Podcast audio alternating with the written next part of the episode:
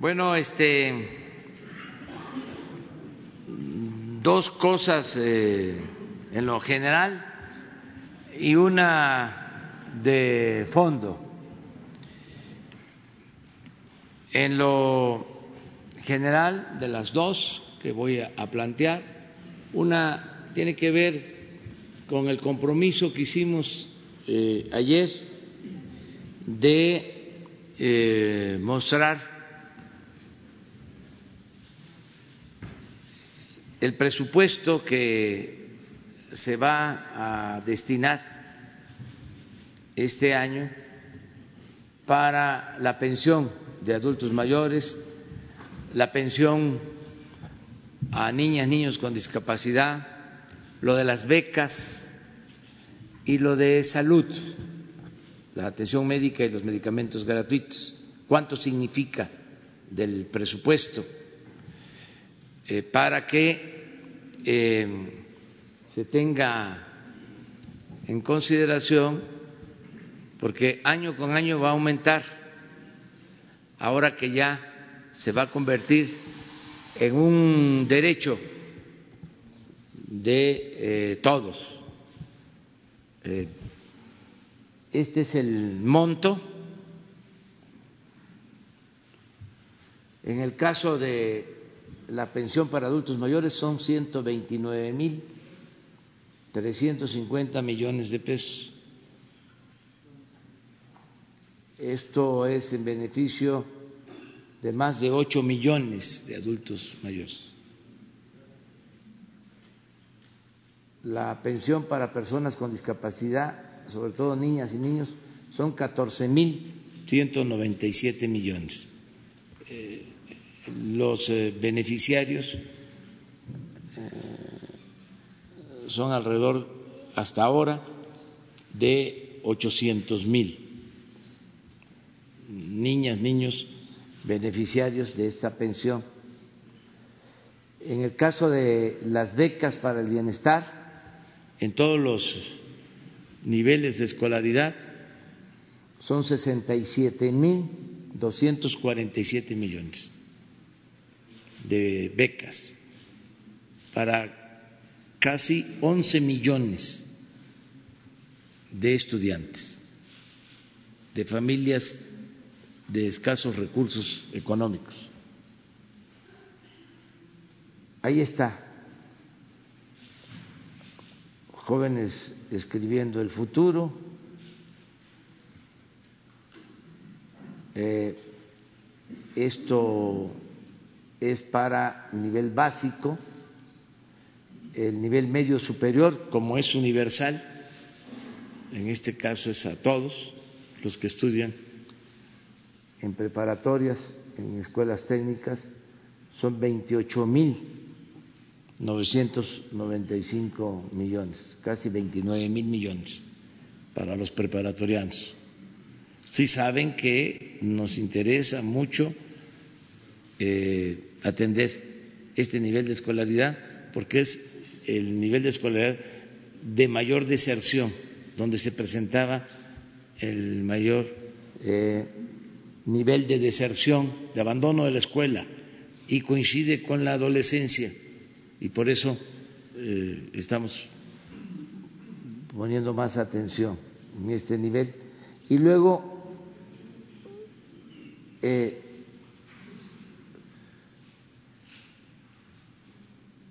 Sí, no, es, es, al, es al revés. Estoy, los de abajo es el nivel básico, son 30 mil. El nivel básico es preescolar, primaria y secundaria. En medio sí, son 28 mil 995. Y arriba los 7.776 son 300 mil estudiantes de nivel superior que reciben 2.400 pesos mensuales. Y luego eh, es la atención médica y los medicamentos gratuitos, 237 mil millones de pesos. Se incluyen los 40 mil millones adicionales para este año. Entonces, esta cantidad 447 mil 834 se va a destinar permanentemente a estos eh, programas para el cumplimiento de estos derechos y espero que, así como se aprobó en la Cámara de Diputados, se apruebe en la Cámara de Senadores. Y hago un llamado a los senadores del PAN que rectifiquen, que no hagan lo mismo que sus eh, colegas diputados, que sus eh, compañeros de partido.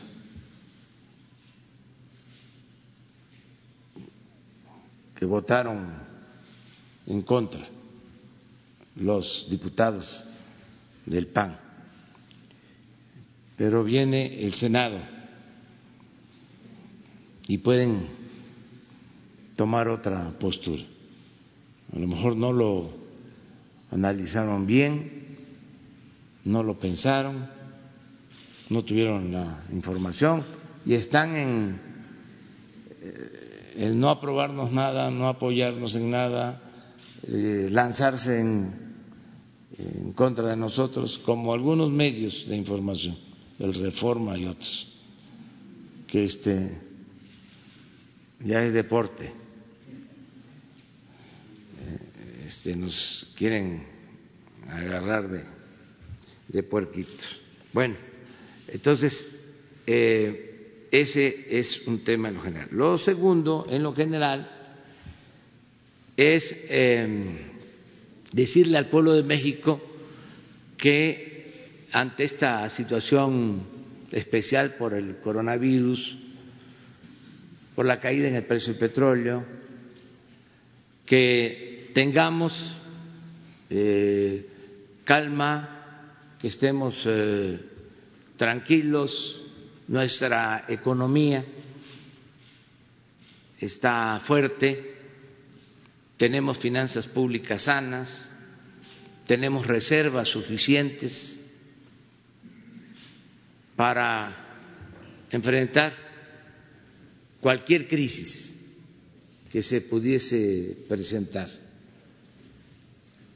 vamos a mantener una política económica que proteja a los más débiles. Esto, por ejemplo, pase lo que pase, se garantiza. Y esto significa llegar a cerca de 20 millones de hogares y es un apoyo. En lo económico lo mismo, tenemos presupuesto, está aumentando la recaudación, nos agarró eh, en crecimiento en cuanto a recaudación, en la reactivación de la economía en enero y febrero aumentó la recaudación en términos reales en 5%. Esto significa como 50 mil millones con relación al año pasado, 50 mil millones adicionales. Y no tenemos ningún problema de falta de ingresos, de falta de presupuesto. Eh, la depreciación del peso por esta situación del coronavirus y todo lo que está sucediendo, eh, pensamos que se va a eh, atender el mismo mercado, se va a ajustar. Somos respetuosos del Banco de México, de la autonomía del Banco de México, nada más opinar que eh, desde nuestra perspectiva, no debemos de intervenir para que artificialmente eh, se fortalezca nuestra moneda, que sea el Banco de México el que decida y que este, tengamos confianza en eh, nuestra economía y no eh, empezar a este, soltar dinero para eh, control de eh, las finanzas. Nada de eso. Así como la prensa se regula con la prensa, el mercado se regula con el mercado. Nada de eh, intervencionismos, pero esa es nuestra postura como gobierno, porque consideramos que estamos bien, que tenemos finanzas públicas sanas, repito, y que no vamos este, a gastar nuestras reservas. Llevamos eh, diez mil millones de dólares de aumento en nuestras reservas en el tiempo que estamos en el gobierno. Diez mil millones de dólares. Entonces, este, tenemos que cuidar esto. En el caso del petróleo, se están tomando también eh, medidas. Vamos a seguir observando la situación de la caída en el precio. Tenemos eh, posibilidad de destinar más crudo a la refinación.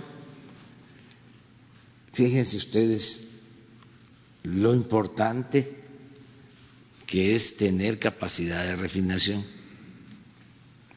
Decían que no hacía falta y durante 40 años no se construyó una nueva refinería y dejaron caer las seis refinerías. Ahora, ante una situación como esta, en vez de vender el petróleo crudo, barato, lo refinamos aquí y el precio de los combustibles pues este permite compensar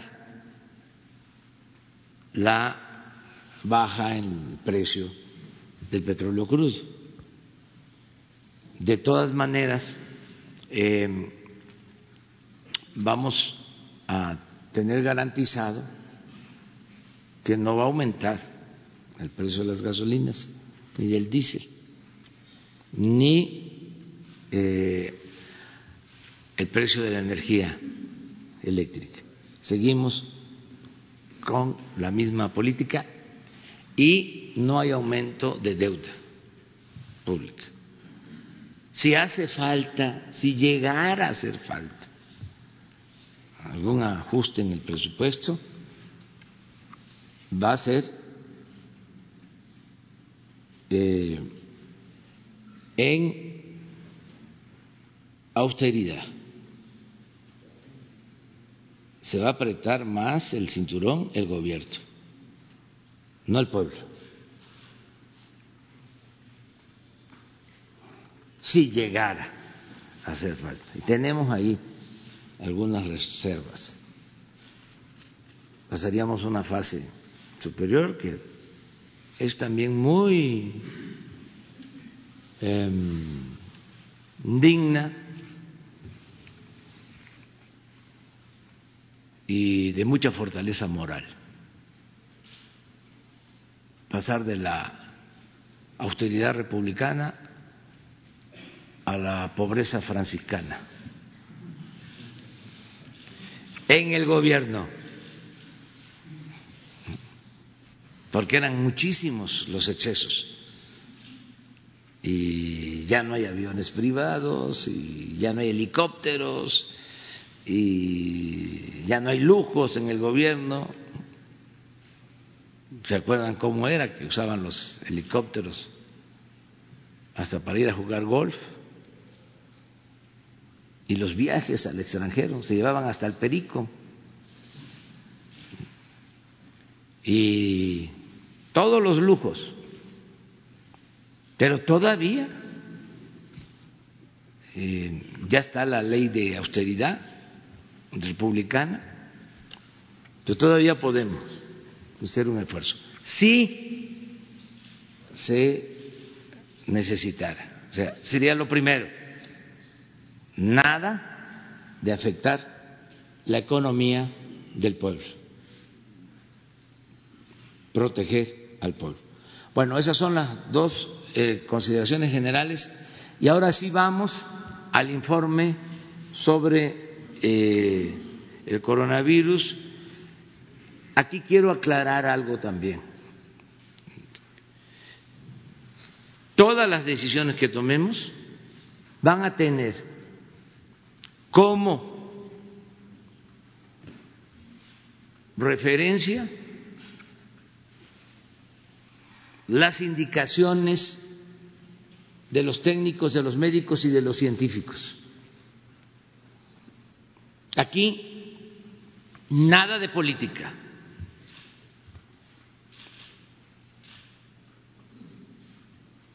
Es lo que los señores nos indiquen. Porque luego, por cuestiones políticas, o se minimiza o se exagera. Entonces vamos a hacer lo que nos recomienden los especialistas, que son muy buenos. Nada de que sale a declarar el presidente o la secretaria de gobernación o el secretario de Hacienda, algo que tiene que ver con el coronavirus, no Aquí vamos a estar, pero siempre con el apoyo de los científicos, de los que saben sobre esto, para que también la población esté tranquila. La política es un noble oficio, pero no se sabe de eh, epidemias y de virus, yo de eso no este, eh, sé, no soy todólogo, no soy sabelo todo, y es un asunto muy serio, como para estar eh, opinando sin conocimiento. No eh, pueden haber conjeturas, improvisaciones, ocurrencias.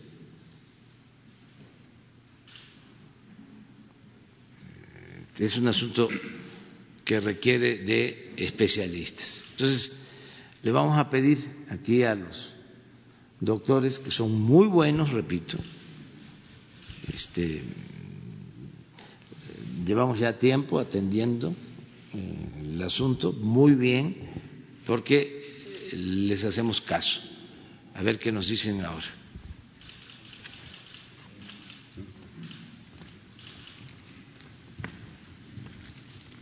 Gracias, señor presidente, por su apoyo y por su respeto a la ciencia y a la técnica. Eh, como nos pidió el presidente ayer y se comprometió en esta conferencia matutina, aquí estamos las personas que representamos la acción que estamos siguiendo bajo el comando del secretario de Salud, el doctor Jorge Alcocer Varela, aquí presente. A mí me toca el rol de vocero y por eso estoy dando esa explicación, pero de antemano dejo en claro este es un trabajo de equipo, no se puede hacer por una sola persona. y aquí participan numerosas personas de instituciones nacionales y también eh, del apoyo internacional. Quisiera, con el permiso del presidente, eh, presentar a los que están aquí presentes. Está mi maestro, el secretario de Salud, que ya todo el mundo lo conoce. Está el señor Cristian Morales Furiman, quien es representante de la Organización Mundial de la Salud y Organización Panamericana de la Salud en México y que en unos minutos nos va a comentar sobre la perspectiva internacional. Está la doctora Oliva López Arellano, secretaria de Salud de la Ciudad de México y experta en salud pública. Está el doctor Víctor Hugo Borja Burto, epidemiólogo y director de prestaciones médicas del Instituto Mexicano del Seguro Social. Está eh, Ricardo Cortés Alcalá, director general de promoción de la salud y también epidemiólogo. Está el doctor José Luis Salomía Segarra, quien es el director general de epidemiología, es el coordinador técnico de la respuesta y es también epidemiólogo. Está el doctor Gustavo Reyes Terán, quien es especialista en infectología y medicina interna, investigador nacional, experto en virología. La doctora Aletze de la Torre, eh, quien es directora general del Centro Nacional para la Prevención y Control del VIH-Sida, pero ella es infectóloga especialista también en salud pública y experta en preparación y respuesta ante epidemias. Está la doctora Lorena Rodríguez Bores, quien es secretaria técnica del Consejo Nacional de Salud Mental, psiquiatra, experta en el manejo de eh, crisis emocionales, tanto en el campo individual como en la salud pública mental. Está el doctor Jean-Marc Gabastú, quien es asesor regional de la Organización Panamericana de la Salud para Bioseguridad y Respuesta a Emergencias. Y está el doctor Rui López Ridaura, director general del Centro Nacional de Control de Enfermedades y Programas Preventivos, y es epidemiólogo también y experto en salud poblacional. A continuación, ellos, bueno, solo para dejarlo nuevamente claro, ellos representan los eh, puntos de coordinación de una amplia respuesta que involucra a diversas instituciones nacionales eh, y ha habido un diálogo muy fluido con los institutos nacionales de salud que coordina el doctor Reyes Terán, con los investigadores nacionales y más de 3.000 expertas y expertos en el campo de atención médica, enfermedades virales, eh, que provienen de las instituciones públicas de investigación y enseñanza superior.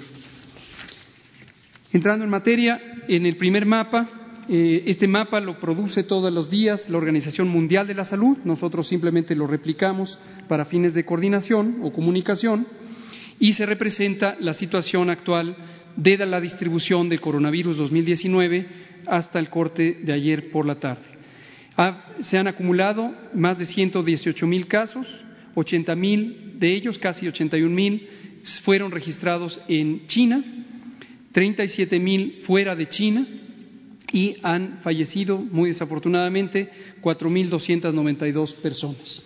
Esta situación, como conocen ustedes y conoce el pueblo, cambia cada día de acuerdo a la evolución o el avance de la epidemia y lo que vamos a ver es que distintos países tienen ya eh, al menos un caso. Hasta el momento se han registrado 105 países, gruesamente la mitad del mundo, que tienen al menos un caso y en 10 países existe transmisión comunitaria activa.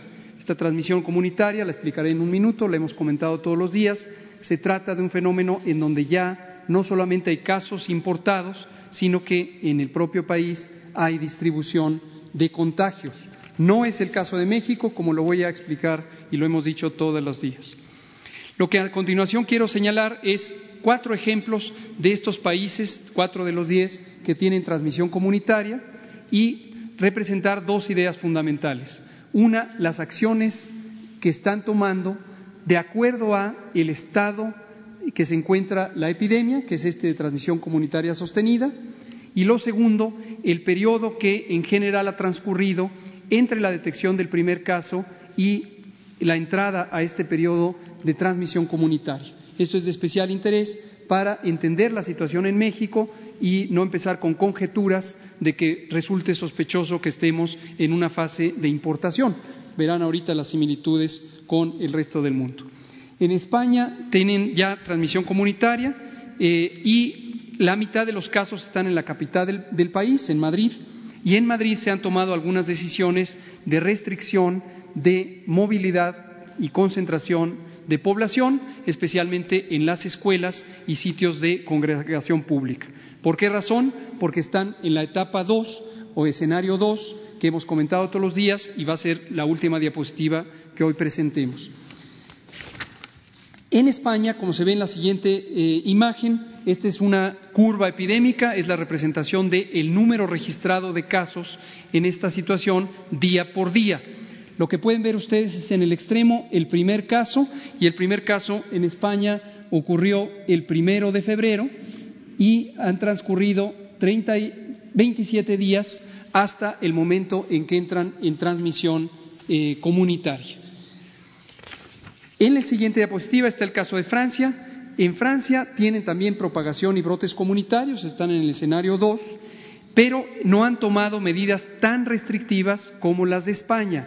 Con ello lo que quiero destacar es que, como lo ha señalado la Organización Mundial de la Salud, y seguramente lo dirá el representante en México, cada país toma decisiones de acuerdo a su realidad. Esta realidad incluye qué tanta capacidad existe en la parte de salud pública para hacer las tres medidas fundamentales de contención, que son la detección temprana de los casos y su diagnóstico, el aislamiento de los propios casos y el estudio de contactos. Además, por supuesto, de la comunicación pública, que algunos países decidimos tenerla de manera continua, todos los días, eh, en algunos casos dos veces al día, como precisamente ocurrirá hoy. Ese es el caso de Francia. La curva epidémica de Francia, que es esta representación de los números de casos por día, lo que nos muestra es que Francia empezó el 25 de enero con la detección de su primer caso y pasaron 31 días hasta que llegó al punto de transmisión. Lo que representan estas gráficas es en la línea roja los casos que se han acumulado, en la línea verde los casos que se registran día por día y por eso tienen mayor variación y en la eh, línea eh, eh, amarilla o dorada el porcentaje de muertes respecto a los casos identificados.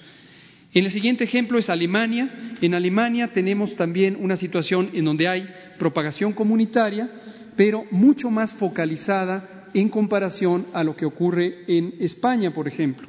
Y esta transmisión comunitaria lo que les ha llevado es a medidas de restricción como evitar viajes que no sean esenciales y eh, algunos cambios en la legislación laboral o en las regulaciones laborales que permitan facilitar que no existan eh, concentraciones masivas en la medida en que en los trabajos se puedan optar por opciones a distancia un buen número de trabajos, permite, por la naturaleza del trabajo, que no es manual, eh, hacer el trabajo a distancia y esto es una eh, opción que siempre es posible considerar en la salud pública.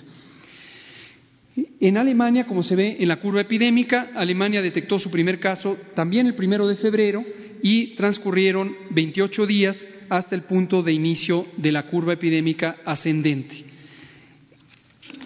La, la, siguiente tenemos la situación de Estados Unidos. Aquí lo destacamos por los anuncios recientes que ocurrieron ayer por la noche en voz del presidente de ese país vecino.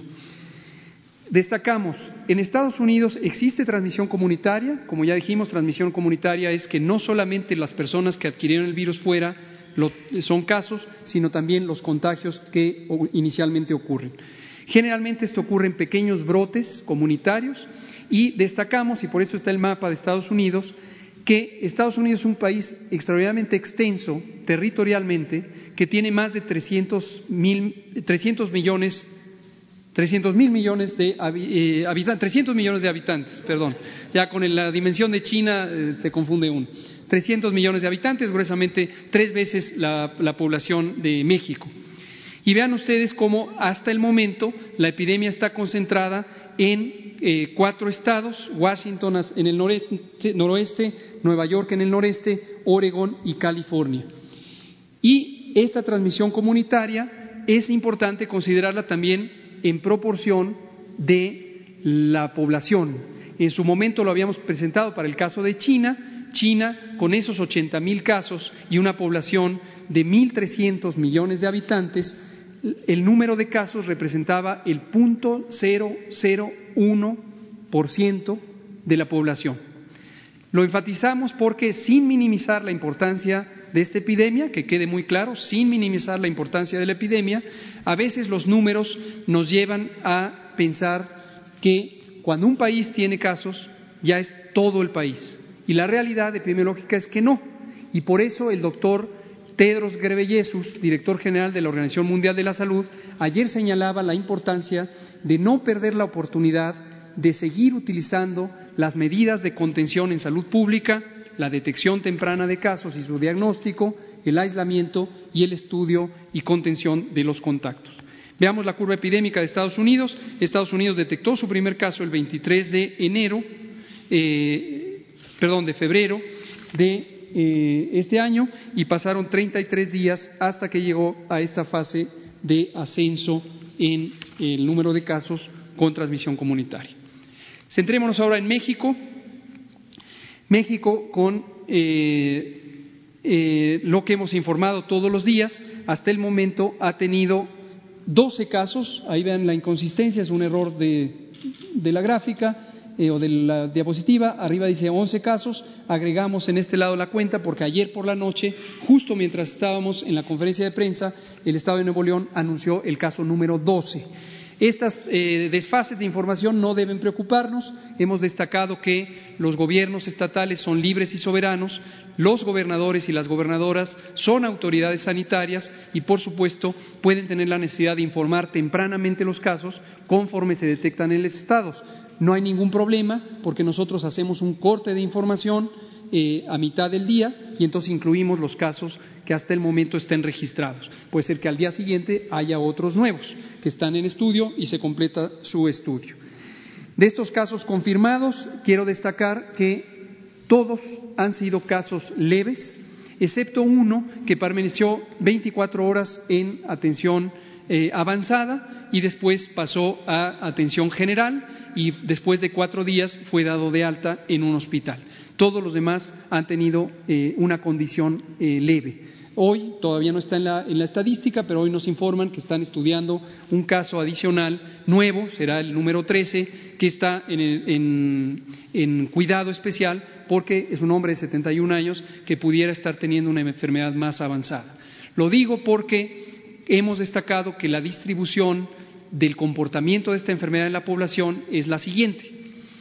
Ocho de cada diez, 80%, van a tener una enfermedad leve o tan leve que no se den cuenta o que no nos demos cuenta y lo tengamos. Esto precisamente hace eh, sentido de lo que declaró ayer la canciller alemana Angela Merkel cuando decía hasta 70% de la población alemana va a estar infectada. Sí, en todo el mundo lo más probable es que hasta el 70% de la población esté infectada. Pero es indispensable, es muy importante que la población todos ustedes distingan infección, que es que el virus entró al cuerpo, de enfermedad. Hay muchísimas situaciones de salud que tienen esa diferencia.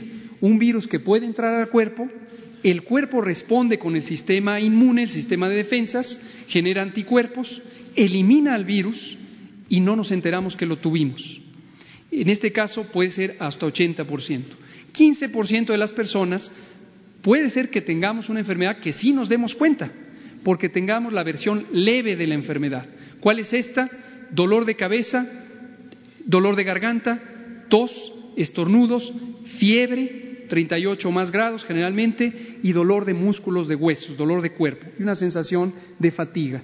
Como hemos dicho, esto se parece a la influenza, se comporta igual, es un virus distinto, pero se comporta igual que la influenza y 5% de la población pudiera tener una situación delicada o incluso grave. También puede haber muertes, pero afortunadamente es la minoría de personas. 5% decimos puede tener la necesidad de servicios hospitalarios, de estar internados porque tengan una inflamación de los pulmones, una neumonitis. Y esto puede ser una situación que hay que tener el mayor cuidado destaco quiénes son estas personas que están en riesgo de complicarse. porque a estas personas hay que cuidarlas. Se tienen que cuidar ellas mismas, pero todos tenemos en las familias, en las comunidades, eh, estar atentos de atender a esas personas. En primer lugar son las personas mayores de edad, igual que en la influenza. También los niños menores de cinco años. También las mujeres embarazadas. Nunca dejaré de destacar a las mujeres embarazadas. Para coronavirus no hay una demostración científica directa de que las mujeres embarazadas tienen mayor riesgo, pero conocemos ampliamente que la influenza es mayormente de preocupación en las mujeres embarazadas, porque se pueden complicar.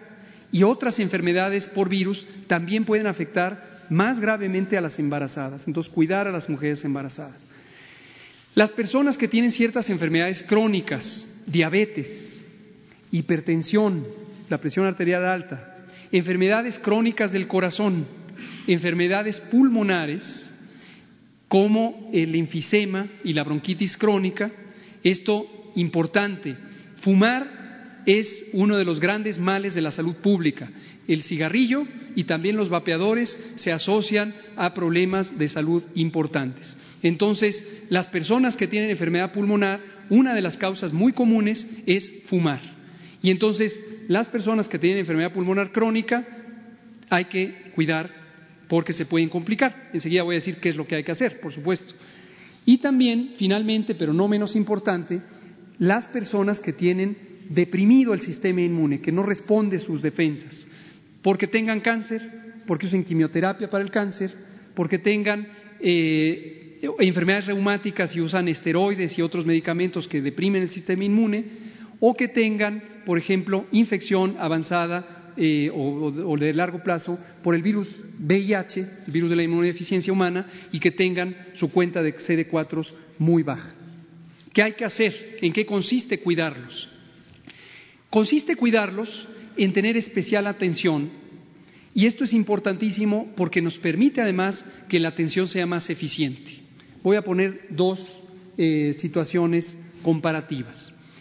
Quien no tenga las situaciones que acabo de describir, ya sea por la edad o por el estado de salud o la condición de embarazo, generalmente, ya dijimos, va a tener una enfermedad leve.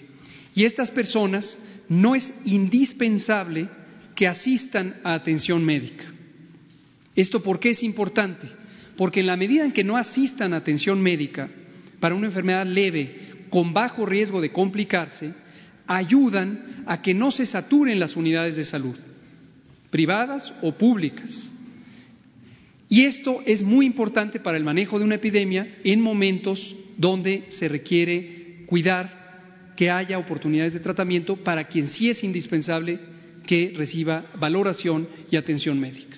Entonces, quien es eh, joven sin enfermedades crónicas y no está embarazada, se puede mantener en una observación. Hemos puesto siempre a disposición el número 800 0044-800, Unidad de Inteligencia Epidemiológica, para que se les dé asesoría si existen dudas. En cambio, quien tenga edad avanzada, digamos, arbitrariamente mayor de 60 años, menor de 5 años, sea mujer embarazada o tenga las enfermedades crónicas que he mencionado y hemos mencionado siempre, sí necesita tener cuidado porque podría empezar con dificultad respiratoria. La dificultad respiratoria se manifiesta porque empieza a faltar el aire, hay una sensación de que no se está respirando adecuadamente o puede haber dolor de pecho o puede haber mucha somnolencia. Entonces, estos son algunos signos de alarma que harían que una persona con estas situaciones deba ser llevada a valoración médica. Pero los adultos mayores, cuanto antes, mejor, para tener un cuidado extremo de esta población. Cierro explicando, como lo pidió el presidente, las intervenciones que hemos planeado y preparado y que estamos ejecutando desde que inició esta epidemia en China. Cuando solo había 44 casos en el mercado de Wuhan, en China, para México eso ya era una señal relevante de salud pública. A partir del 3 de enero empezamos preparativos utilizando las capacidades institucionales de México y la capacidad de convocar a los agentes sociales, como los investigadores, investigadoras y demás especialistas. Tenemos, producto de esa preparación, tempranamente durante el mes de enero produjimos tres documentos técnicos que son indispensables. En orden, como aparecen de izquierda a derecha en la pantalla, el lineamiento de vigilancia epidemiológica y diagnóstico por laboratorio. La Organización Mundial de la Salud nos ha felicitado por ser el primer país que en la región adoptó la técnica diagnóstica, aún con nuestros propios medios recursos, con nuestro eh, fabuloso Laboratorio Nacional de Referencia, el INDRI. Y el protocolo de vigilancia es precisamente el que incluye las recomendaciones técnicas específicas para la detección de casos, su aislamiento, su confirmación diagnóstica y el seguimiento de los contactos. El segundo documento que está en medio es la guía de manejo médico, de manejo clínico. Este documento es indispensable para que la atención en las unidades de salud, tanto públicas como privadas, se haga con los estándares científicos internacionales basados en evidencia. Cuándo se debe escalar la atención, qué medidas se pueden usar para lograr la recuperación pronta de las personas. Y el último documento es también muy importante porque es la guía eh, o el proceso de prevención de infecciones eh, por, el virus, eh, coronavirus nuevo en los distintos espacios. Tanto en los hospitales, ayer nos preguntaban qué medidas de precaución deben usar el personal de salud y hemos destacado por la bioseguridad, no es una situación el mecanismo de contagio de este virus es por vía respiratoria y por gotas de saliva, y entonces no se requieren estos trajes de protección extrema. Aunque esos son muy alarmistas o notorios en los medios de comunicación, no hay ningún fundamento científico para que se deban usar esos trajes en el manejo de las personas. Lo mismo los cubrebocas de alta eficiencia, los N95, esas eh, como conchitas blancas que se ponen eh, de cubrebocas se usan para personal especializado que está en contacto directo con los pacientes. El resto, tanto del personal de salud como personal en general, no necesita tener ningún cubrebocas, tampoco la población. Hemos enfatizado que el cubrebocas quirúrgico ordinario no es un mecanismo de precaución para quienes quieren protegerse. Sí es un mecanismo que ayuda a la prevención si lo usa la persona enferma. Y hemos recomendado también tres elementos críticos, lavarse las manos continuamente con agua y jabón o utilizando alcohol gel de 70% o más. Segundo, respetar el estornudo de etiqueta, ya dijimos el famoso achú en el ángulo del eh, brazo, para evitar que en la mano transmitamos las secreciones respiratorias con el virus. Y tercero, si se está enfermo, quedarse en casa. Quedarse en casa, ayudar a la comunidad, a la familia, a los vecinos, a las eh, eh, colegas del trabajo, a que no se contagien. Quedarse en casa, autoconfinarse. En esta preparación, en la siguiente diapositiva, vemos la fase 2. Esa fue la fase 1, crear los documentos. La fase 2 fue un diagnóstico de la situación que guarda el sistema de salud, pensando específicamente en coronavirus. Y aquí es el inventario de ventiladores mecánicos, de camas de hospital, de eh, unidades de terapia intensiva, etcétera, etcétera, etcétera. Ha habido una excelente colaboración de los gobiernos estatales, sus gobernadores, las gobernadoras, sus secretarias y secretarios de salud. Tuvimos reuniones de coordinación con la Conferencia Nacional de Gobernadores. Tuvimos el Consejo Nacional de Salud que convocó el doctor Alcocer en la sesión ordinaria y esto nos ha permitido tener estos eh, diagnósticos. La fase 3 es la fase de prueba, poner a prueba toda la preparación. Como esto lo habíamos planeado nosotros, ya estaba calendarizada y empezó dos días antes, justo de la detección del primer caso. Y esto incluye eh, ensayos, simulacros, evaluaciones. Destaco las que condujo la Ciudad de México, que aprovechó planes de preparación que tenía para diversas emergencias y las canalizó para realizar los simulacros para eh, calibrar la capacidad de respuesta rápida de esto. En otros estados también se han hecho este tipo de simulacros y hay planes específicos de reconversión hospitalaria y de expansión de la capacidad hospitalaria en prácticamente todos los estados. La siguiente, un elemento crucial, y lo digo como alguien que vivió de manera muy directa la pandemia de influenza de 2009, es la disciplina, el orden, la claridad de comunicación y la transparencia. Estos son ingredientes específicos. Por eso no me restrinjo en agradecerle al presidente lo que ha dicho del respeto a lo que representa el orden y la autoridad científica en esta materia. El secretario de Salud, como secretario, es además el presidente del Comité Nacional para la Seguridad en Salud, que es la instancia que coordina al sector salud y coordina a los demás sectores de la Administración Pública, tanto nacional como estatal y eh, municipal, para esta respuesta. Tenemos los componentes, de manera muy rápida los, los, indico en orden inverso de las manecillas del reloj, empezando por donde dice vigilancia epidemiológica, fuimos creando el protocolo de vigilancia, luego el protocolo de atención médica que ya señalé, también la promoción de la salud. El director de promoción de la salud ha estado elaborando con su equipo una gran cantidad de materiales. Todos estos son disponibles al público y ayudan a resolver la mayoría de las dudas que tiene la ciudadanía sobre qué se debe hacer. La eh, página web es la página del gobierno, gov.mx, diagonal coronavirus.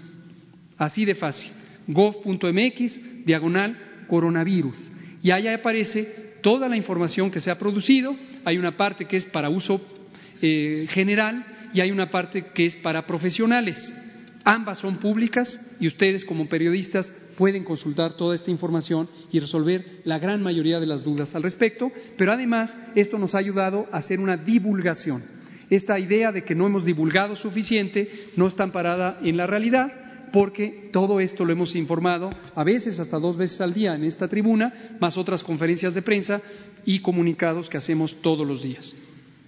La sanidad internacional es importantísima, todavía persistían por ahí algunas inquietudes respecto a los aeropuertos. Desde el principio hemos alineado las unidades de sanidad internacional, particularmente en los aeropuertos internacionales, que reciben viajes en su momento de China y hoy de cualquiera de los diez países con transmisión activa. Hoy vamos a escalar como estaba planeado desde el inicio, eh, el tamizaje. El tamizaje es esta identificación temprana de las personas que pudieran tener síntomas a través del monitoreo de temperatura y a través del interrogatorio de síntomas. Esto lo hicimos desde el principio, pero no se notaba porque estaba focalizado a los vuelos que venían de China.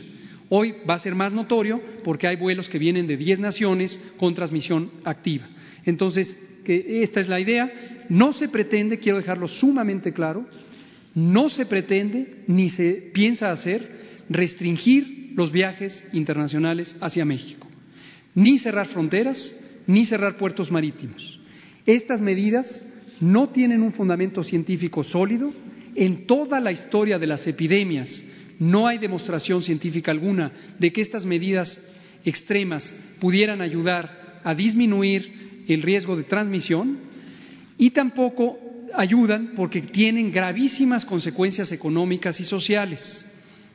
Además, son contrarias al reglamento sanitario internacional y su esencia, que de manera muy formal indica que hay que usar las medidas científicamente válidas, apropiadas a la situación y sin alterar el comercio internacional o la movilidad de las personas. Entonces, no se considera eso, pero sí hay muchísimas otras medidas útiles que son las que hemos puesto en práctica.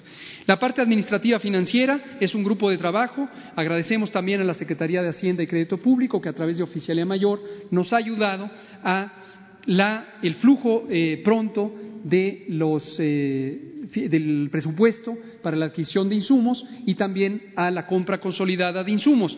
Esta es importantísima también fue acordada en el Consejo Nacional de Salud tener una compra consolidada. ¿Por qué razón? Porque si empiezan las compras de pánico, tanto por parte de la población como por parte de las instituciones o los gobiernos estatales, se vicia el mercado. Y puede ser que en una entidad federativa se compre de más por una sensación de eh, pánico y en el estado vecino se quede sin recursos, sin materiales. Dinero no falta, Agradecemos también las instrucciones claras del presidente para no menoscabar los recursos que son necesarios para esto. Y la adquisición de insumos se hace de manera organizada, bien concertada y fundamentada técnicamente. Termino con los últimos tres, de manera muy rápida. Tenemos eh, los lineamientos para los equipos de respuesta rápida. La doctora Alece de la Torre y colegas de los Institutos Nacionales de Salud y del Seguro Social nos han eh, integrado esta guía. Estos equipos de respuesta rápida lo que ayudan es a, en las comunidades, sobre todo las más apartadas, que pudieran tener dificultades de acceso a los servicios, poderlos auxiliar para detectar oportunamente si ocurre un brote y se necesitara llegar a movilizar a las personas. La respuesta institucional es la coordinación, que mencionaré en la siguiente diapositiva. Cierro esta diciendo investigación científica.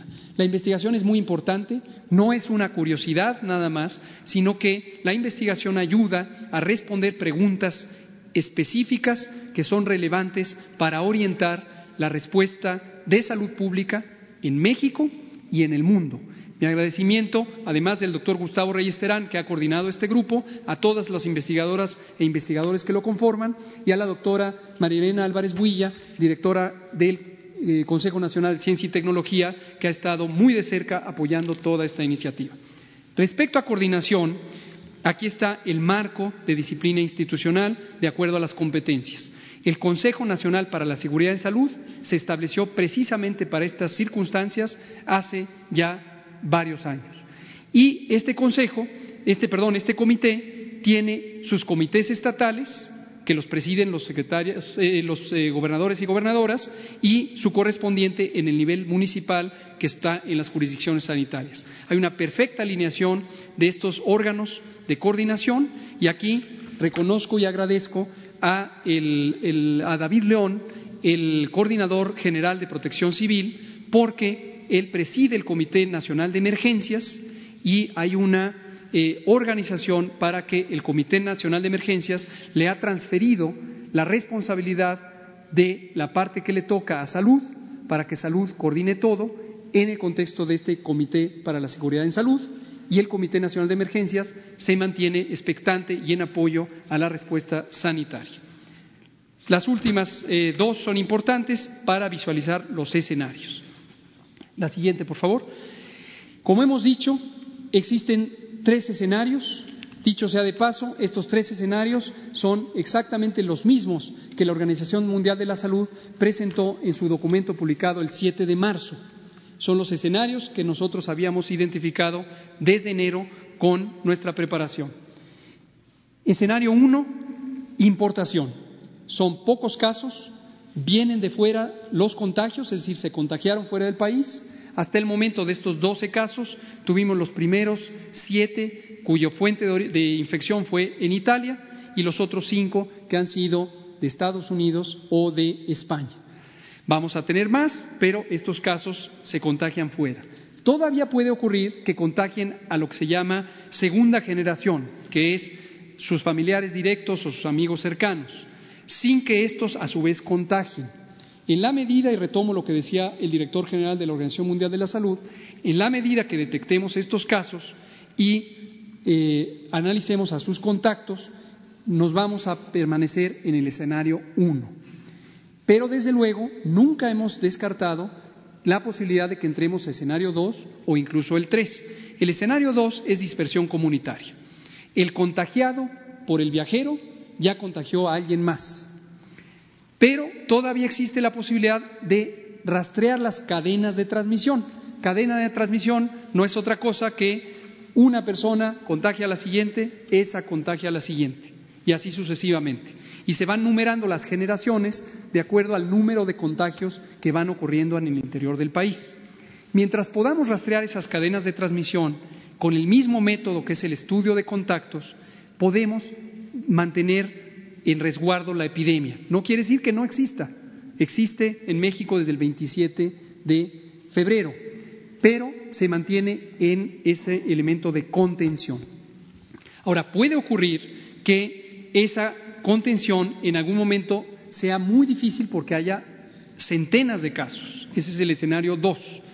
Y esto requiere que entren ya otras medidas de salud pública como los filtros escolares, los filtros de trabajo. Los filtros no es otra cosa que al momento de la entrada a la escuela o al trabajo hay unas personas dedicadas que con un entrenamiento mínimo pueden preguntar por los síntomas y si alguien tiene síntomas, fiebre, eh, tos, etcétera, se le sugiere ir a casa, ya sea un niño en la escuela, un joven en la universidad o una persona en su trabajo.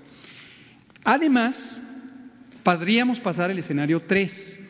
En el escenario 3 ya se cuentan los casos por miles. Evidentemente se vuelve mucho más difícil el poder rastrear a todos los contactos y ponerlos en aislamiento si desarrollaran la enfermedad. Y entonces aquí son mucho más importantes otras medidas de eh, manejo comunitario que podrían implicar la restricción de congregaciones masivas. Esto quiere decir cancelar festivales, cancelar ferias, cancelar maratones, cancelar carreras, etcétera. Importantísimo. Esto se tiene que hacer de manera analizada, selectiva, de acuerdo al riesgo. En 2009, con la pandemia de influenza, hubo confusiones y se pasó directamente de la instrucción de cerrar la movilidad en la Ciudad de México y zona metropolitana a cerrar espacios públicos en todo el país, sin que fuera necesariamente lo más adecuado. Y aquí viene lo que dijo el presidente también, porque muchos de los criterios ya en la operación estuvieron gobernados por el miedo y por la política, no por la técnica. Si nos mantenemos disciplinados, podemos hacer un esquema muy ordenado de cancelación o restricción de espacios públicos de acuerdo al riesgo. Lo voy a ilustrar con una feria emblemática, la Feria de San Marcos, en Aguascalientes. En esta feria, que ocurrirá en la segunda semana de abril, existe la idea de si tendría que cancelarse ya desde ahorita. La respuesta es no. Estamos en el escenario 1 y no tenemos por qué anticipar la instrucción de cerrar la Feria de San Marcos, porque entonces tendríamos que estar cerrando todos los eventos públicos de una naturaleza semejante. Eso no quiere decir dejar a libre evolución ni a la Feria de San Marcos ni a todo lo demás. Los eh, gobiernos estatales nos han compilado una lista muy exhaustiva de eventos de congregación masiva, ya sea aquellos que son organizados por los gobiernos estatales o los que son organizados por eh, eh, entidades privadas. También para el Gobierno federal, con la ayuda de la Secretaría de Relaciones Exteriores, tenemos una lista de eventos donde el Gobierno federal es el convocante o el patrocinador.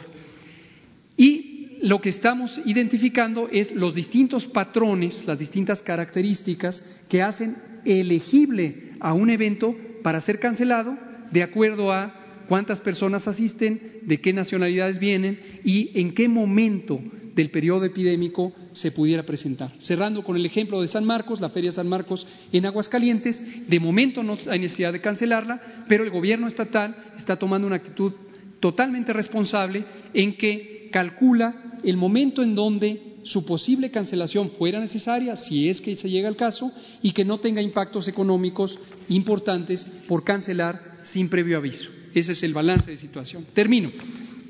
Tenemos aquí la gráfica de la respuesta con los escenarios esperados en México. Aclaro, estos no son números reales, por eso no tiene ningún indicador de números. Es solo para visualmente ver la trayectoria del comportamiento epidémico. Destaco que nosotros detectamos el primer caso el 27 de febrero. En nuestras modelaciones matemáticas habíamos calculado hasta 40 días antes de que llegáramos a la fase de transmisión comunitaria.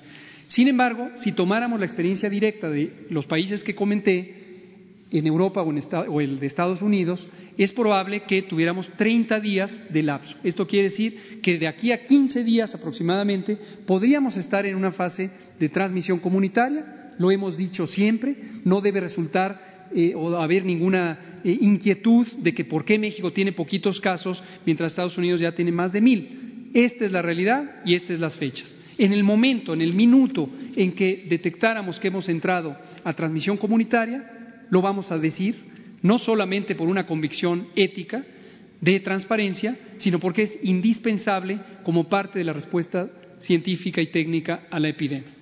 Y en la última diapositiva es nuevamente lo que presentamos todas las tardes en la conferencia de las siete de la noche, son los escenarios. Vean ustedes, estamos en el escenario de importación viral, la zona verde, pocos casos y eh, todos son importados. En esta situación, ninguno ha sido grave y ninguno ha requerido más que un periodo muy corto de hospitalización. Por lo tanto, no se necesitan restricciones de movilidad o de congregación masiva y para ciertos espacios lo importante es la difusión, la divulgación de medidas de prevención y control. Ya se deben y se pueden y se están haciendo preparativos en las distintas instituciones, tanto públicas como privadas, para disponer el entrenamiento para los posibles filtros. En el escenario de expresión comunitaria, la zona amarilla en el centro de la diapositiva, se ve que en las escuelas y los trabajos se podría necesitar ya empezar con estos filtros.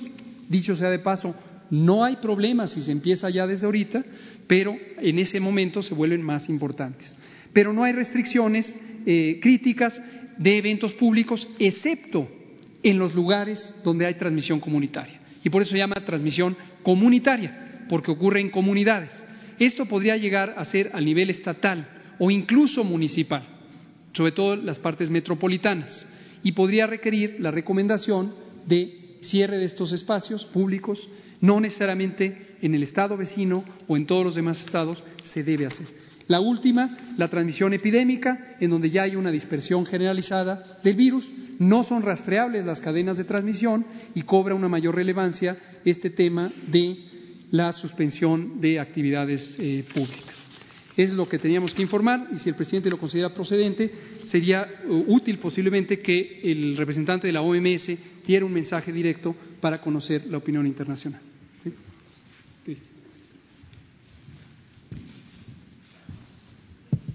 Muchas gracias, señor presidente. Con su permiso, señor secretario, permítanme, antes que nada, agradecer en nombre de la directora de la Organización Panamericana de la Salud, la doctora Carice Tien, la oportunidad que nos dan de poder acompañar a México en este desafío tan importante para todos los mexicanos, mexicanas y todos los que vivimos en este hermoso país.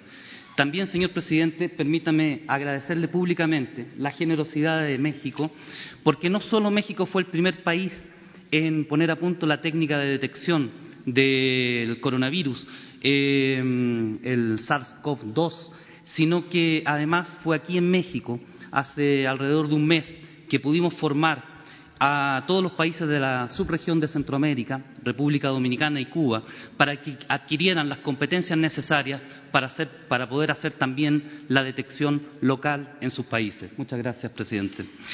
Eh, el llamado del el anuncio que hizo el doctor Tedros, eh, el director general de la OMS, el día de ayer, respecto a la situación que estamos viviendo, calificándola de pandemia, es ante todo una constatación. En las últimas dos semanas, el número de casos confirmados por eh, coronavirus, este nuevo coronavirus, se ha multiplicado por 13. El número de países con un caso positivo se ha multiplicado por tres. Y el número de países que mantienen una transmisión comunitaria sostenida se ha multiplicado por dos. Esta situación es la que nos llama, ¿no es cierto?, a calificar lo que está sucediendo como un problema a nivel mundial en donde la epidemia está presente en todas y cada una de las regiones del mundo. Eso es una pandemia. Dicho esto, es importante también entender que hace ya casi diez días la Organización Mundial de la Salud elevó el nivel de alerta máximo para todos los países eh, y en ese sentido la situación no ha cambiado. Lo que estamos haciendo simplemente es ponerle un adjetivo, una calificación a lo que estamos observando. Pero las recomendaciones siguen siendo las mismas. Eh, las recomendaciones para los países, las recomendaciones para nosotros mismos, seguimos trabajando en las mismas líneas. Entonces, la pandemia es primero que nada la constatación de una realidad, primer mensaje que quería dejar con ustedes. El segundo es que el llamado, la calificación de la situación actual como pandemia es un llamado a seguir preparándonos. Es un llamado para los países, y voy a ser muy insistente en esto, que a diferencia de México no han iniciado los preparativos, pues bien es el momento de actuar es el momento de iniciar las acciones, es el, momento de hacer los planes para los diferentes escenarios que puedan eh, eh, desarrollarse en cada uno de sus ámbitos y prepararse en función justamente de cada una de esas realidades. En el caso de México, esto se viene haciendo, como, como acaba de decir el señor subsecretario, desde el mismo inicio de, la epidemia. Y lo hemos hecho y hemos tenido, también lo, lo reitero, el privilegio de poder acompañar esta preparación. Y en ese sentido, también quisiera decir públicamente que muchos países de la región quisieran poder contar con un equipo dirigido por eh, un, médico del calibre del señor secretario, eh, un equipo en donde se cuenta con las capacidades de gente con experiencia que vivieron la pandemia de H1N1 diez años atrás, eh, una coordinación asegurada por un médico internista reconocido, un doctor en epidemiología, el doctor Hugo López Gatel, y todo el equipo que lo acompaña. Nosotros desde la Organización Panamericana de la Salud, con los recursos que tenemos acá en la oficina de México, pero también desde la sede en Washington y desde Ginebra, nos sentimos muy confiados y privilegiados de poder colaborar y también aprender de lo que México está haciendo para proteger la salud de los mexicanos y las mexicanas. Por último, esta situación de pandemia es una oportunidad. Es una oportunidad para poder reforzar las capacidades de detección, las capacidades de aislar a los casos que detectemos positivos, la capacidad para tratarlos adecuadamente y para asegurar un seguimiento efectivo de los contactos. Son esos los elementos que nos van a permitir eh, contener, en este caso, la pandemia. Eh, eh, también lo dijo el doctor Tedros ayer, a pesar de este anuncio, es aún tiempo de contener lo que está sucediendo pero para eso hay que actuar con firmeza. Es una oportunidad para salvar vidas, es una oportunidad para preparar las instituciones de salud con todos los medios que requieran, no solo con los recursos humanos adecuados, sino que también con todos los medios técnicos y los insumos para poder salvar vidas eh, eh, cuando se requiera. Es una oportunidad para reducir la transmisión de persona a persona. Es, por cierto, una oportunidad para asegurar que podamos contar con los servicios esenciales cuando los necesitemos, cuidando, como lo hemos aprendido de otras experiencias, al personal de salud para que esté ahí disponible eh, y con toda la energía necesaria y los recursos suficientes para poder atender las necesidades de la población. Y por supuesto, es también una oportunidad para comunicar, para comunicar e informarse, porque una ciudadanía informada es una ciudadanía que toma las acciones correctas, es una ciudadanía que sabe que tiene que lavarse las manos de manera frecuente, es una ciudadanía que sabe que si tiene que estornudar, como lo decía el doctor López Gatel, tiene que hacerlo con el estornudo de etiqueta, es una ciudadanía que sabe que tiene que mantener una distancia social sana cuando eh, estemos en espacios públicos. Una ciudadanía informada es sobre todo una ciudadanía que no entra en pánico, es una ciudadanía que sabe, por ejemplo, que las máscaras pueden ser útiles para las personas que están afectadas por el, por el COVID-19, que las máscaras, por ejemplo, pueden ser útiles para el personal de salud que tiene que tratar a las personas que tienen el COVID-19 o para las personas que no lo tienen pero que están en contacto con alguien que está infectado. Una población informada sabe, entre otras cosas, que las máscaras no son necesarias para todos. En ese sentido, creo que ustedes tienen una tremenda oportunidad, una gran responsabilidad para aportar también a la solución a la solución y a, las intervenciones que hay que desplegar para que eh, podamos salir airosos todos de este desafío. Eh, en este sentido, y con eso quisiera terminar, eh, la respuesta al COVID-19 es una respuesta que requiere la acción de todo el gobierno y eso, señor presidente, usted lo demuestra todos los días, pero requiere también la implicación de toda la sociedad. Aquí no, se puede pensar que solamente desde el aparato estatal se va a poder dar solución a todo lo que vamos a enfrentar. Se necesita la implicación de los medios, de la sociedad civil, de la comunidad, de todos. Y, por supuesto, también de la Organización Panamericana de la Salud, la Organización Mundial de la Salud, pero además de todo el sistema de Naciones Unidas que se ha puesto a disposición del Gobierno de México para aportar en el apoyo a la respuesta intersectorial que eh, se tiene que dar a esta problemática, porque si bien evidentemente el riesgo principal y el problema principal es en salud, ya lo estamos viendo, se afecta la economía, se afecta al turismo, se afecta diferentes otros sectores, la cultura, etcétera. Muchas gracias.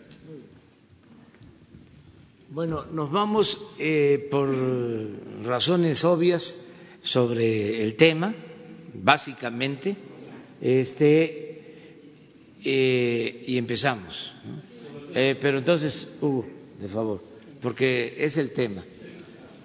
Sí. Gracias. Adelante, por favor. Buenos días. Juan Hernández, de, de Periódico Basta del Grupo Cantón.